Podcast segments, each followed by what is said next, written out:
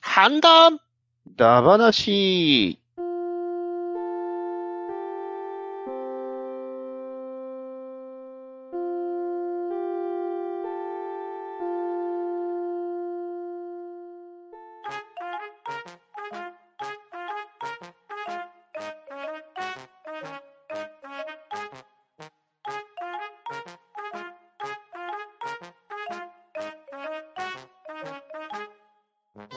はい、こんばんは。ハンドンダ話始めていきたいと思います。まず、出席取ります。ガーネットさん。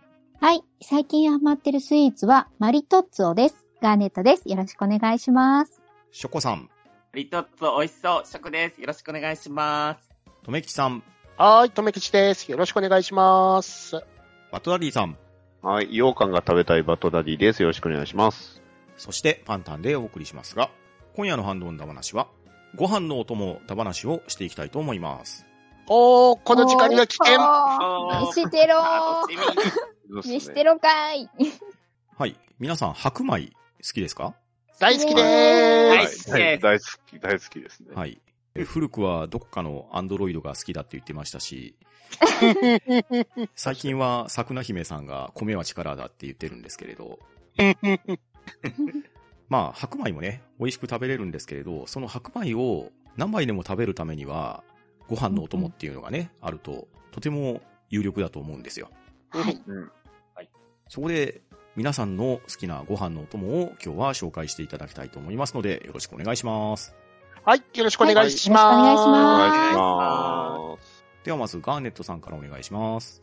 はい。えっ、と、私のご飯の白米のお供といえば、やっぱり第一番に上がってくるのは、からし明太子です。ちょああ、いいですすね。ーはいっとね、なかなかちゃんとしたやつを買うとお高いのでね、あのーそんなにめったに買わないんですけど、えっ、と、スケトウダラの卵巣をね、唐辛子などの、えー漬け込んだものっていうことでね、うんうんうんまあ、日本人であれば知らないっていう人はいないと思うんですよ。食べ、あの、辛いの苦手だから食べたことないっていう人はいると思うんですけど、うん。はい。あの、あれのちっちゃいやつをですね、もう、むんずっと一つご飯にの上に乗っけて、そこでパカって開いて、全体的に広げて食べるっていうねう。んうんよだはれはいが、よだれが、ねえよだれがね、 そうそうそうそあう、は想は像するだけで出ちゃうんですけど、あの、プチプチ感と辛さとね、うんうんうんもうご飯に絡んだ時のあの、ちょうど良さといいねう。ん。はい。これ以上合うものはないんじゃないかっていつも思いながらね、はい。食べてる時は至福の時です。うん。はい。以上、ガーネットからは、まずは、からし明太子をご紹介させていただきました。 はい、ありがとうございます。はい、ありがとうございます。はい、ありがとうございます。では続きまして、ショコさんのおすすめのご飯のお供は何でしょはい。自分からのおすすめは、十勝のスローフードっていう会社から出てる牛トロフレークをおすすめしたいおーお牛トロ。牛トロフレーク。牛トロあのそうなんです。あの、なんでしょうね。あのユッユッケじゃないんだけど、ううん。ああいう未知になった、うん、うん、うん未知になったお肉なんですけど、ほうほううほう。ん。あの、なんでしょう、ユッケのね、食中毒事件から、なんか、生食って意外と減ったじゃないですか。まあ、そうですうんうんね。うんうん。うんだけど、この、十勝スローフードっていう会社はね、すごい衛生管理徹底されててう、ん。結構、美味しくできて、うん、食べれるんですけど、うん。あうの、赤いんですね、これ。がっつり赤いですね。うん。そうなんです。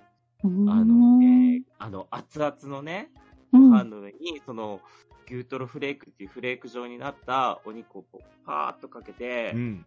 食べるんですけど、それがね、すごい美味しいんですよ。これは画像検索して公開してる。見ちゃいけなかった。目が、目が、これはすごい。へえ。やばい。あのね、牛のね、こはいの甘いね、脂身がね、ちょっとうんうんうんうつけん。て、すごえい、もうご飯が美味しくて、もう。どんな味するのかが全然想像できないですねえ、ですちねょっと気になる。冷たいですよね、お肉は。そうなんですよ。だけどお、ーまあ、熱々のご飯にかけたらうんうん溶けるじゃない。うんうんううんん。それがまた美味しいんですよ。う んうんうん。あーどんな塩梅なんだろこんな味だねこれ食べてみたいですね。う。ねえ。ね美味しいですよ絶対すごいいいな。本土に来ないかな。 北海道店では見たことないぞ。アマゾンにはたくさんありますよ。生、生食だから、うんちょ。あ、そっあんまかり。食べれないんじゃないかなと思って。うんまああで、も、直接でも、あれですね、その十勝スローフードさんの方で、あれですね、やってますね。これでも。あの、うんああの、あ、そやうっですて。くれてます。うんううんん。うん。通あの。販。うん通販出してくれてますわ、これうんうん北海道の居酒屋だと、まあ、あるとこにはあるって感じで、まあまあ、うん。メジャーなんで。へうえ。うんそうなんですうこれね。はうん北海道行った時考えて。ですね。ねえ。 2700円か。なかなかお結構高ねいお。値段うん。そう、200g で2480円って書いてあったかおー。高級品ら。。そうこれ、あれですね。タレがついたらさらに味が変わるんですね。うんあ、これね、タレは本当美味しいです。そこで、いや、買った方がうん。いいと思うんですけどう、ん。自分は、あの、北海道に、あの、麺味っていう、麺つゆあるんですけうど、ん。うんうんゾウだしだけじゃなくて、ホタテのだしも入ってるんですけど、うん。へえ。それでね、食べるのが好きなんですけど、うんうんうんうんね、200g って意外と少ないかなと思うんですけど、うんう。ん。あの、お茶碗一杯だと、スプーンでね、3、4杯ぐらいだからそんなに、使わないうんうほんうほうほうほだから意外と 200g でも、こう結構な時間楽しめるっていうか、何回も楽しめる感じなんう。で、おうん。そんなにいっぱい、うん、き賞味期限も短いから、そんなにいっぱいあっても、うんちょうっとんう食んべきれないと、ああ、確かに。 200g でも全然た、本当に食べ応えあるから、うん。これちょっと試してほしいなと思いましたね。うん。ああ、これはいいな。食べたい。この時間はきつい。これは本当に恐ろね、しいやつですね。画像を見ないようにしておこう。目をそらす。あの、まあまあ結構な値段なんで、あの、ふるさと納税やるときに、あうんうん結構注文したりする返んで礼すよ品ねでもらえるんだ、これ。なるほどね。そうなんですああ、なるほど。返礼品にあるんで、うんう。ん。時にちょっとみんなもクリックしてみたらいいかなと思って。ああなるほどなるほどえなんで、ということで、自分は十勝のスローフードから出てる牛トロフレークを押したいと思います。ありがとうございました。はい、あーりがとうございまはす。ありがとうございましあありりががととううごございます。では、とめきちさんのおすすめのご飯のお供は何でしょはい。私のおすすめなご飯のお供は、シーチキンでございます。おおー。いやいや、でうもわかります。すよ。うん。うん。お、間違いない。い や定番ねが学生の頃はね、もうシーチキン缶入れて、で、、かき混ぜて、そこにごま塩を振って、ガッと食べるのがもう、毎日でございましたなね。るほど、なるほど。おー。で、弟がいたんで、弟と半分こして、ね、一食ず、一貫ずつ使うみたいな感じでございましたなるほどね。いいようにしたエピソードがまた。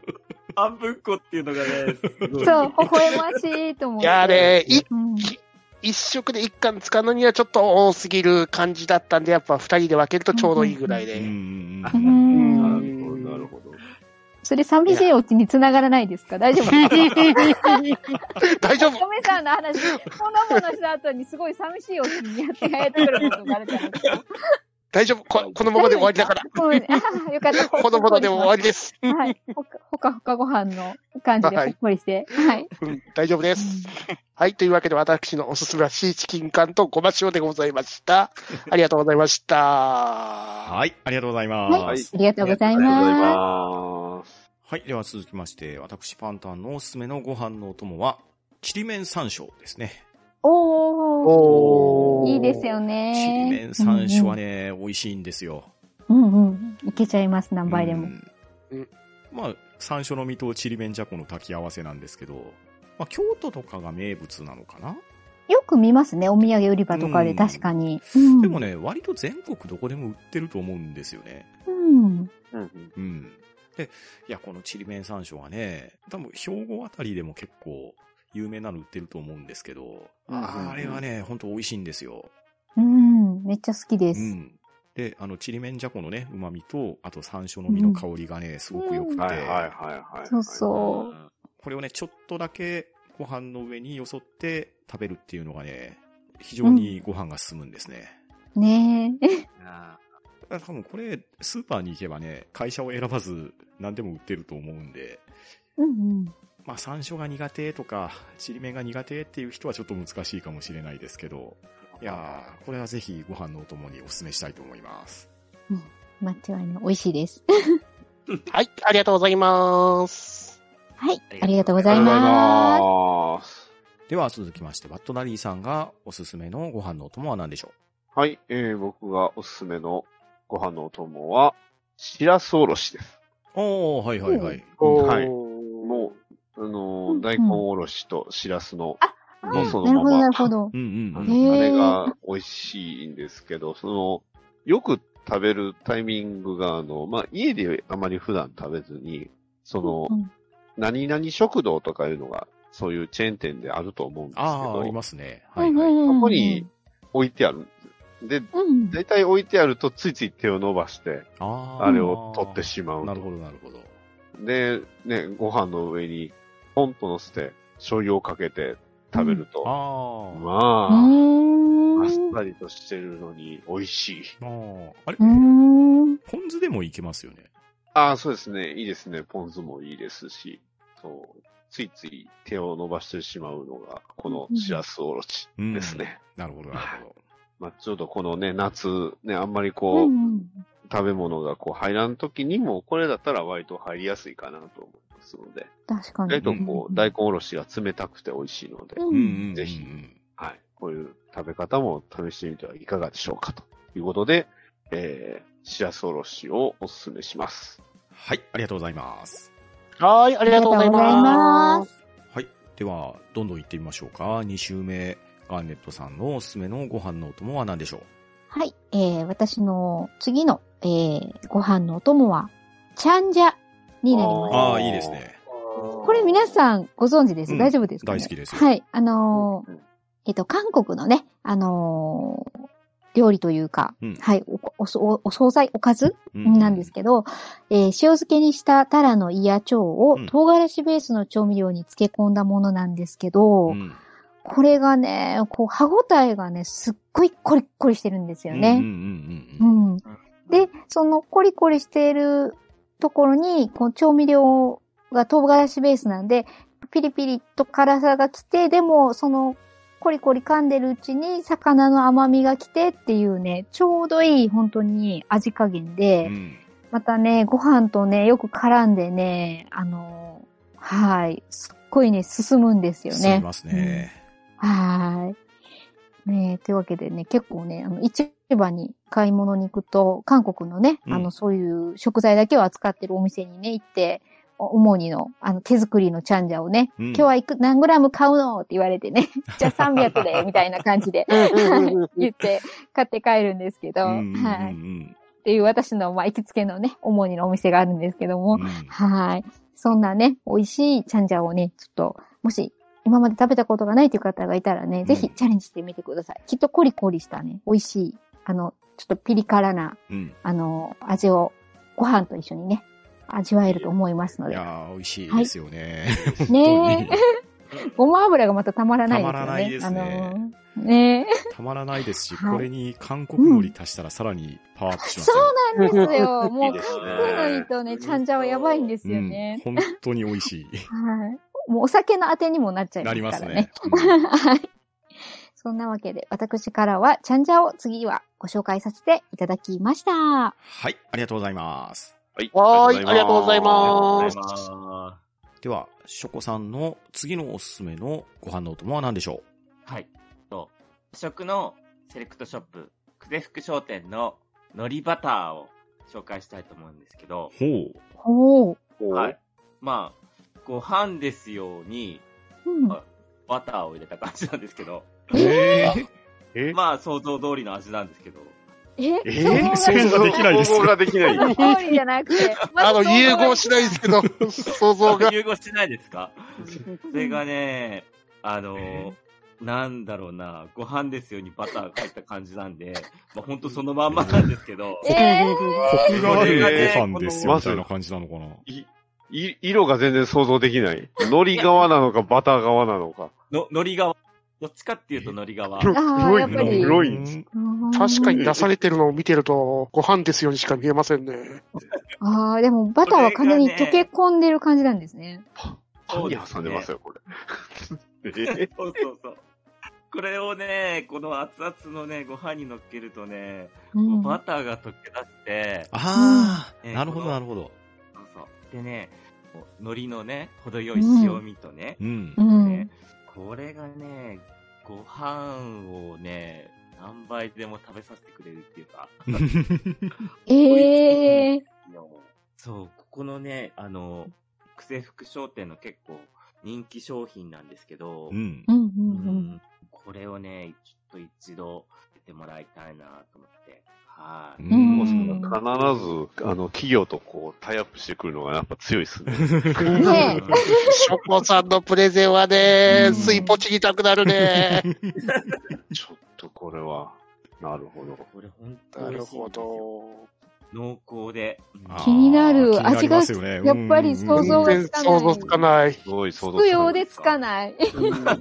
このクゼ福商店さん、これ他のやつも結構気になるやつが多いな。これ怖いな。。そうなんそでっすよ。か、クゼ福さんで売ってるんだ。あーうんですね。あの、サンクゼールの、うん同うん、じそうですよね内。容ですよねうん。あありますありますこっちにもはいとかに、あります、あります。イメージあ、えー、じゃあ見かけたらチャレンジしてみようかな。これは、それでお試しで瓶1個ちょっとう、ん。探したくなりますうんうんね。パンにもいけるとか書いてありますからね。そううんわ普お通はね、パーにかける。メインビジュアルはなんかパンに、うんうんう。ん。卵焼きサンドイッチって作ってますもん。わあ。そうなんです。これ、クリーム系のパスタに入れても美味しいんですよああ。うん、絶対うまい。あーあー、それはなんか想像いくかも。ううんんううんうんん。のあと、食べるすき焼きとか。はいはいはいはい。あはいはあとね、七味なめたけとかもね、まあ、美味しいんで、へもうおえ。すすめなんですけど、本当になんか、行った時には本当、買ってほしいなと思っうんて。うんうん。うんうん俺はあ、久世福さんのお金はもらってないですけ ど、本当に、うん本当に美味しいんで、うん本当に。中でもこの海苔バターが自分の推しなんでうん。。なるほど。はい。一押しなわけですね。クゼックさんの中で。はい、了解しましはた。い。はい食べてみてください。はい。ありがとうございました。はい、ありがとうございます。はい、ありがとうございはありがとうございます。ます。では続きまして、とめきちさんの次なるご飯のお供は何でしょはい、私の次なるご飯のお供は、やっぱり男な料理でコーンでございますが、状況的にはステーキハウスの付き合わせに出てくるコーンでございます。う なるほど。ほうほうほうほうなるほほう。うんあのー、鉄板焼きとかでステーキ来るじゃないですか。うん。で、うんそこに付き合わせに来るい。はいはいコーはンあるじゃないですか。はいはいはいはいはい。い。なるほど、なあるほど。れをご飯にまぶして、ステーキの汁をビヤッとやればもう最強なる ほど。あ あ、そっか。僕、ステーキと一緒に食べて た。ああ、甘かったですね。まだまだでしたね。ああ、そっか。いやー、ステーキとしても食べ、ステーキご飯としても食べれるし、うんコーンご飯としても食べれる。2倍美味しい。なるほど。 なるほど。ご飯の大盛りが一瞬でなくなる。 いやーとめきちね流。ぜひともね、なんか、瓶詰めかなんかでそういうの出してくんないかなと思うんですけどね。ああうんうんうんこうステーキの汁、タレがかかったコーンの瓶詰めみたいうんな。ぜひぜひあれですよ出し北海道に、コーンチャーハンってありますよ。ほおうコーンチャーハンっていうものはあー、ありますね。うんうん。うんあれも結構人気ありますね。えー。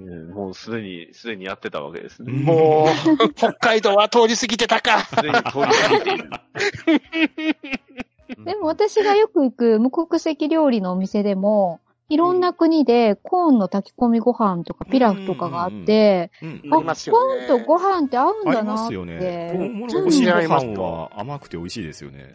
そうそうそう。最近ネットで話題になってたのが、あの、コーンをそぎ落として、で、あの、ご飯と、あの、そぎ落としたコーンのやつですね。それを一緒に煮て、あの、コーン炊き込みご飯作るみたいな。そうそうそうそううんだあしそう。も出て超うまいっていう。美味しいか美味しい美味しい美味しいです。ううんん。い や、やっぱコーンは最強だなと思うんですよね。なるほど。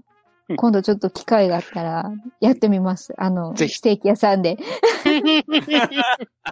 これが友吉流だって感じです。ねもう一杯ご飯っていう。 あ、なる、なります。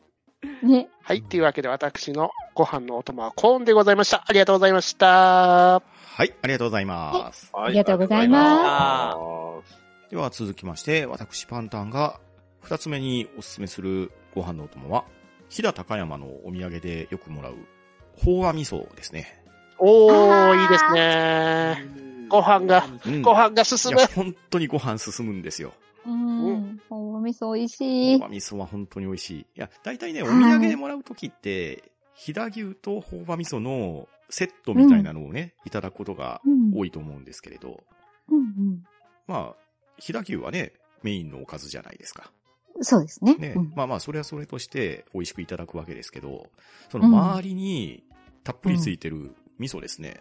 これをはい焼いて焦げ目がついていて、それをご飯につけて食べると死ぬほどうまいうんうん。わかります。やります、やります。え えお肉を食べた後にね、葉っぱの上に味噌が大量に残るわけですよ。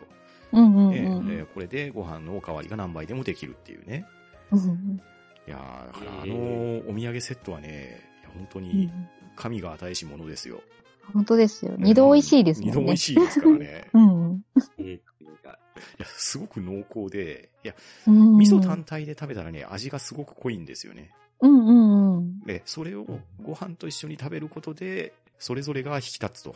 そして、うん何杯でもご飯が食べれると。うんうんう。ん。いや、だからね、これ、留吉さんとか飛騨高山って割と近いじゃないですか。ですねね。え。いや、これは非常に羨ましいところですね。旅行に行くと、あのー火がついたやつで、あの、ほうあのー葉っぱに乗って焼かれた、あのそうそうそう香ばしい味噌で、ほうほうほうあれが超うまいんですよね。ねえ。大体ね、あれ、お土産で自宅でできるようなセットが売ってるんですよ。う。うんへーいやー飛騨高山近辺で食べれる人はぜひお試しあれですね。ぜひぜひ。ぜひぜひ。というわけで、僕の二つ目のおすすめは、朴葉味噌でした。はーい。ありがとうございまありした。がとうございます。ああーりがとうございます。では続きまして、バッドダディさんのおすすめのご飯のお供は何でしょはい、えー僕のおすすめのご飯のお供は、えー、徳島県の名産、大野海苔でございまうす。はいはいはいはい。はい。味付け海苔。あの、結構お土産屋さんで見られる方も多いと思うんですけど、うんうん。あの、なんていうんですかね、筒状の、えー、箱に入った、あの海苔です。うん。うんあの、ちょうど私のその、父方の実家が、まあ、徳島で、えー本籍も徳島なんですけど、うんちょうどそこから、田舎から、まあ、よく来るのがこの海苔なので、うん僕にとって海苔ってこれなんですよね。苔で、この海苔って、結構甘いし、辛いうんうんし、うん。ピリッとしてるというか、味がめちゃくちゃ強いんですそうよで。すね。うん。だからう、ん逆に、僕、他の海苔食べた時に、あれってこんなに海苔って薄いのって思ってしまったんですね。 ああ、そうか。なるほど。まそうあ、味なん付けなら料理の文化が結構ね、東西で分かれたりしますもんね。うんうんうん。なんなら本当に、これ一枚だけでも、まあ、しっかり味付いてるんですけど、うんうんまあ、これとご飯を合わせると、結構無限にご飯を食べれてしまうので、うんうんね確かに確かえ、ねえ、まあ、あの、本当にこの味付け海苔は、ええまあ、徳島の人には多分定番なんじゃないかな、ね、思いますので、結構あの、お安いし、ええまあ、物産センターとかで通販で売ってますんで、に。うん。えー、割と手に入りやすいかなと思うので、こちらをお勧めさせていただきます。はい、ありがとうございます。はーい。あありりががとうごとうござざいいます。ます。はい、ご飯のお供、まだまだありそうなので、3週目行ってみましょうか。では、はいガーネットさんの3つ目のご飯のお供、おすすめは何でしょはい。えー、うーん、どっちを紹介しよう。 悩むな。まあでもご飯のお供ということなので、えー、私のよく食べる食べ方、かつぶし納豆。う ご飯おーおーおーおーはい。ご紹介したいと思うんですけど、これね、別に全然あれなんですけど、ご飯をほかほかの白米盛るじゃないですか。うん。で、その上に、1g とか 2g 入りのちっちゃい小分けになってる鰹節のパックあるじゃないですか。はいはいはいはい。あれを振りかけて、上にまんべんなく。うんで、その上に、ポン酢か醤油でこう、ぐりぐりぐりっと混ぜた納豆を、ドンと、鰹節の上に乗せちゃうんですよ。へえ。だから、ご飯、鰹節、納豆みたいな層ができて、えー、はい。でね、このね、あの、組み合わせっていうのが、鰹節の香ばしさが、納豆にすごい合ってて、でももちろんご飯にも合ってて、うん。で、それこに醤油とかポン酢のタレがじわーっと下に落ちていくんですよね。へえ。はいそれを、 まあ、言うなれば、ガーッと書き込めちゃう感じの、うん。私のお昼の簡単ご飯みたいな感じなんですけど、うん はい。ね、タンパク質とかね、そういうのもよく取れますし、はい。あのーもしね、納豆が苦手だっていう方でなければ、一度ね、ちょっとその、鰹節を敷いた上にね、納豆を乗せてみるっていうのをやってみていただけたら、その、なんていうか、納豆と鰹節と白米のマリアージュをね、味わっていただけるんじゃないかと思います。簡単ですし。はい。そんなわけで、私からは、えー主婦の手抜き飯、かつぶし納豆をご紹介させていただきました。はい、ありがとうございます。はーい、ありがとうございます。ありがとうございます。では続きまして、ショコさんのおすすめのご飯のお供3品目は何でしょはい。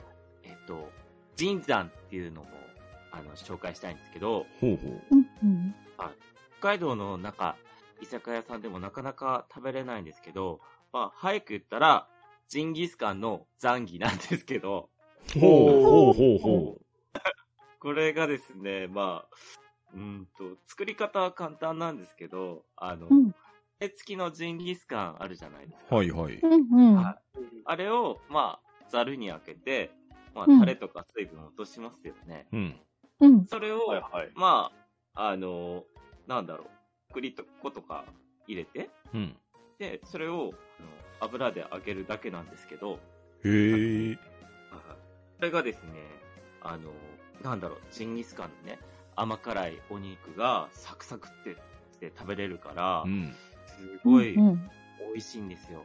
あのうーんもうなんか、居酒屋かな、帯広の方の居酒屋で、うん何年前だろう、この2、3年前ぐらいに出会ったんですけど、うん。うんなかなか北海道でも出してるとこないんですけど、うん。あのーレシピとかは結構、なんだろう、ネットで調べたら出てて、あ、意外とみんな食べてるんだなと思いながら見てたんですけど、うん。まあ、なんかジンギスカンした日の、まあう、ん時の余ったもので大体みんな作って食べてるみたいなんですけど、あああ、なるほど、なるほど。うん、うんうん余っ余り、余った肉で。うんはい。アレンジ料理みたないな。うん。そうですね。うん。これがね、ほんと美味しいんで、うんうんミルとのね、相性がいいみた いで。なるほど。確かにあ。うんうん。お酒と一緒にうん。食べてます。はい。いや、ほんとこれ美味しいんで、もしうんうん食べる機会あったら、はい、食べてもらいたいです、ね。はい。食はべてい。みたいです。 はい。神山の、はい、紹介でした。ありがとうございます。はい、はいありがとうございます。ありがとうございますありがとうございますありがとうございます。では続きまして、とめきちさんのおすすめのご飯のお供3品目は何でしょはい、私の3品目は食べたことはないですけど気になる一品でございます。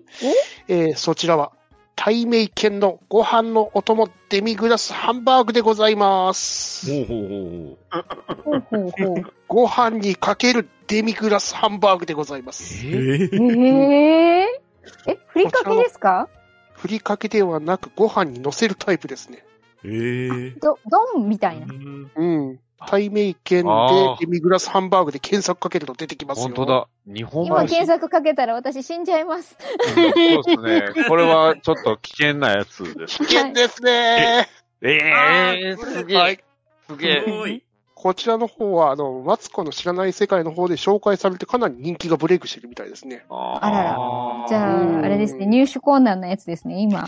今はね、あのー注文してから1ヶ月2ヶ月待ちぐらいらしいですね。うわ長い。本当いやね、冷たいハンバーグのデミグラスソースを、まあ、ご飯の上に乗せたら、ほっかりな、あの、デミグラスハンバーグの味になってくるらしいんですよえね。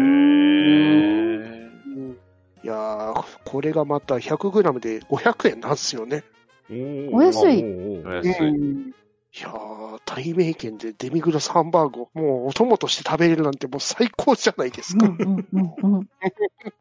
ただね、今、全然手に入らないらしいですよね。あの、やっぱうん特集されてたから。あうんあ、品薄になっちゃってるんだ。そういうのはね。うんうん。通販サイトでも今は1個あたり1000円ぐらいの値段で取引されてるみたいですからね。おーおー。闇、闇取引じゃないですか。良い子は真似しちゃいけな いぞ。まあ、正規な形で注文して、ぜひとも1ヶ月、2ヶ月後に食べてみたいもんですね。というわけで、私のおすすめは、大名犬のデミグラスハンバーグご飯のお供でございました。ありがとうございます。ははい、ありがとうございはいます。ありがとうございありがまとす。うございます。では続きまして、私パンタンのおすすめのご飯のお供3品目なんですけれど、3品目プラスアルファになりそうな感じなんですね。なほう、なんと。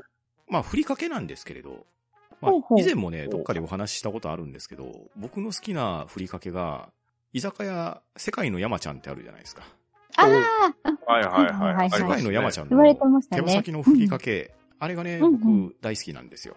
うんんううんん。まあ、そんなん言ってたらね、猫まんまさんがお土産に持ってきてくれたりもしたんですけれど、うんうんうん 優しい。えはーいいや、これは手に入る地域の人はね、ぜひ試してもらいたいんですね。ういんや、本当にね、世界の山ちゃんの手羽先の味がするんですよ。うん多分、とめきちさんなんか割と近所で買えたりするんじゃないかと思うんで、ですね、山ちゃんは、終わりの方に行けばありますからね。ですよね。うんうんまあ、これいいがなおすすめなんですけれど、うんまあ、お取り寄せできるのかなと思って、アマゾンで調べたら、まあ、お取り寄せできるんですよ。普通に買えちゃうんですよね。へでーそこで発見しちゃったのが、あこれまた名古屋の方だと思うんですけど、赤から本家あるじゃないですか。ありますね。あれのふりかけが出てるんですね。マジで。 ええちょっとこれ食べてみたくないですか超食べてみたい。えー本当だ、ある。赤から鍋ってね、これ、はい昨年の冬あたりから我が家でも大ヒットなんですけれど、うんあれの味を再現したふりかけが売られててですね。ねへえ。え、浜乙女から出てるんですね。そうなんですよ。カップ麺は知ってましたけど、うん。ふりかけはあるんですそね。う。これちょっと気になってるんですよね。しかもこれ、うん世界の山ちゃんのふりかけと食べ比べセットみたいなのが売られてて、へえ。これ今超絶気になってるふりかけですね。 なるほど。 130円。うん。別。あいやー、こんなんがね、普通に売られている名古屋近辺ってすごいですね。だから、歩いて10分のところあるからな。 そう。赤からは唐揚げ屋さんであ、えっ、とね、はなく。お鍋のお店ですね。うーん。赤から鍋って辛いいうのが。。そうそうそうう。んうん。へあーっから鍋ね、岡知らな山かったにも店舗が出てるんうでん、うおん。店で食べに行こうと思えば食べに行けますし、もしかしたらそこで現地でふりかけ買えるかもしれないんですけれど。そうですね。お店うが、ん。うん点置いてたら。うーん。な割と全るほ国ど。でありますもんね、です赤よから。ねうん結構ありますよ。大阪とかにも、梅田とか、うんうん。あの、そうなんですねひひひらかたにもありましたし。うんうんうんいいっすキよムチ鍋とはまた違う。そうそう、キムチ鍋っぽい感じなんですよ。うんうんああ、なるほど、なるほど。いやー、その辛みの効いた中に鍋の締めであのリゾットとか入れるんですよ。うん、そうそうそうそうう。うんんたまらなく美味しいですよ。そうなんですよ。なるほど。それをね、ふりかけにしたんなら、それは合いますよね。。うんこれはご飯が進まないわけがないじゃないですうか。んうんですよ。ね。間違いない。うん。まあ、というわけでね、とめきちさんと同じく食べてみたいものにはなるんですけれど、赤からのふりかけと、確実におすすめなのが、世界の山ちゃんの幻の手羽先ふりかけです。はい、ありがとうございます。はいありがとうございますありがとうございます。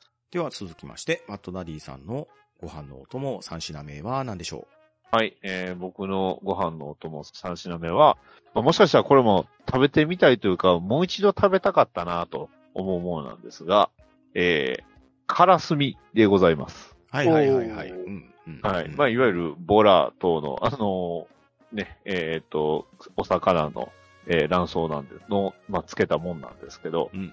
これ、僕がおそらく初めてちゃんと認識して食べたのは、ちょうどその結婚の披露宴の時の下見で、えー、まあ、有馬温泉の、まあ、とあるホテルに行った時に、うんうん。えー、まあ、あの、こういう料理出ますよというふうに言われて、出たものがおそらく初めてだと思うんですけど、おーなるほど。食べてびっくりしましたね。こんな美味しいもんがあるのかとうん。うんそう、びっくりしまして、えーまあ、実際ね、あの、結婚式の時も出て食べたんですけど、まあ、ええ値段しますね、これ。なってね、これね。うんはいうんびっくりするほどね、なんでね、まあ、もしね、本当にもう一回もし食べる機会あれば、まあ、からすみをご飯のお供にして食べたいなと思っておりますが、まあ、ね、えー、我慢して明太子とか、あの辺で。うん。うんだいぶあ、結構ね、明太子とかにも近い部分はあるんで、うんうん。同じね、魚のあれですけど。ですね。うん。いやーもう一度食べてみたいなと思うので、若干趣旨とは違いますが、まあ、ご飯には間違いなく合うのでう、んうんからすみを紹介させていただきました。はい、ありがとうございます。ありがとうございます。ありがとうございます。あはい、ご飯のお供3品ずつ紹介してきたんですけれど、まだ追加がある人おられますかあ、はいはい。お、じゃあ、ガーネスさんからおすすめのご飯のお供を4品目お願いしていいですかあ、はい。では、私から4品目のご紹介をしたい、させていただきたいと思います。えっとですね、これからの時期にぴったりなご飯のお供なんですけども、うん山形の出汁をご紹介したいと思いますはあはあはあほうはあはあほうほうほう。はい。これはですね、山形県の名産というか名物というか、山形県発祥の食べ物だそうで、うんうんうんあ、のースーパーとかでもね、最近は、あの、うちの近所のスーパーなんかでも売ってるんですけども、うん我が家は手作りをしてまして、おあうレシピを調べたことがあるんですよ、昔。へえあの、まだ出回ってなかった時時期に。そしたら、、あの、山形では結構皆さん自宅で作ってるというのが書いてあって、ほうほうと思って、その中で一番簡単なレシピのもので作ってみようと思ったのが始まりで、うん。えっ、と、ナスとキュウリとみょうがをみじん切りにします。うん。でうん、めんつゆの素ありますよね。うんうん。。はいい。それ、で、好みの濃さでつけます。以上。おーーというね超お手軽な、あの、ご飯のお供になってくれるんですよ。えはい。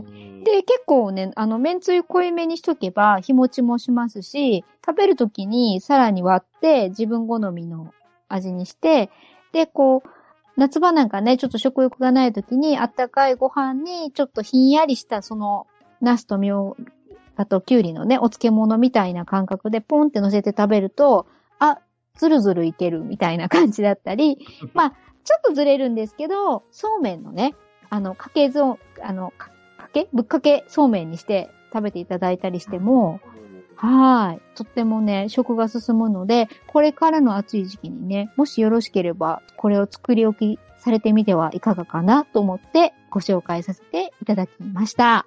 はい、ありがとうございます。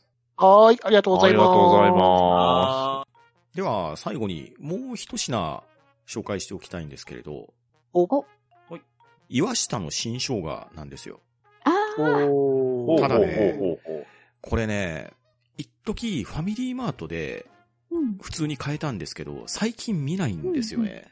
えあそうなんですね。そうなんです。よ。岩下の新生姜のスライスなんですけどね。ういんうんうんうんうん。やこれもね、ご飯のお供に合うんですよ。うんうんうん。まあ、いろんなね、パウダー風になっているものとか、瓶詰めとか商品あるんですけど、まあ、大体お取り寄せになると思うんですけど、ファミリーマートでね、生姜のスライス売ってた時は結構買えてたんですけどね、最近ちょっとご無沙汰かなと思うんですが、うんうんうん。生姜苦手な人はちょっと難しいかもしれないですけど、あの、岩下の新生姜はね、食べやすいと思うんですよ。うんうん。なんか普通常の生姜よりもうんまろやかな感じしますようんね、そうそうそうそう少し。うん。ううんん。で、これをね、あったかいご飯の上に乗っけて食べると、とっても美味しいですね。うん。あいいですうん。ですね。はい。というわけで、私のおすすめのご飯のお供4品目は、岩下の新生姜でした。ーはい、ありがとうございまあした。りがとうございああーはい。というわけで、今夜のハンドンダ話は、ご飯のお供ダ話として、ご飯の進むご飯のお供を紹介してきました。リスナーの皆さんも、これがおすすめというご飯のお供がありましたら、ぜひ、ハッシュタグハンバナでつぶやいてみてください。それでは今日は皆さんありがとうございました。ありがとうございました。ありがとうございましたあは、んどうりがとうございました。うん。だ、ば、ー、な、し、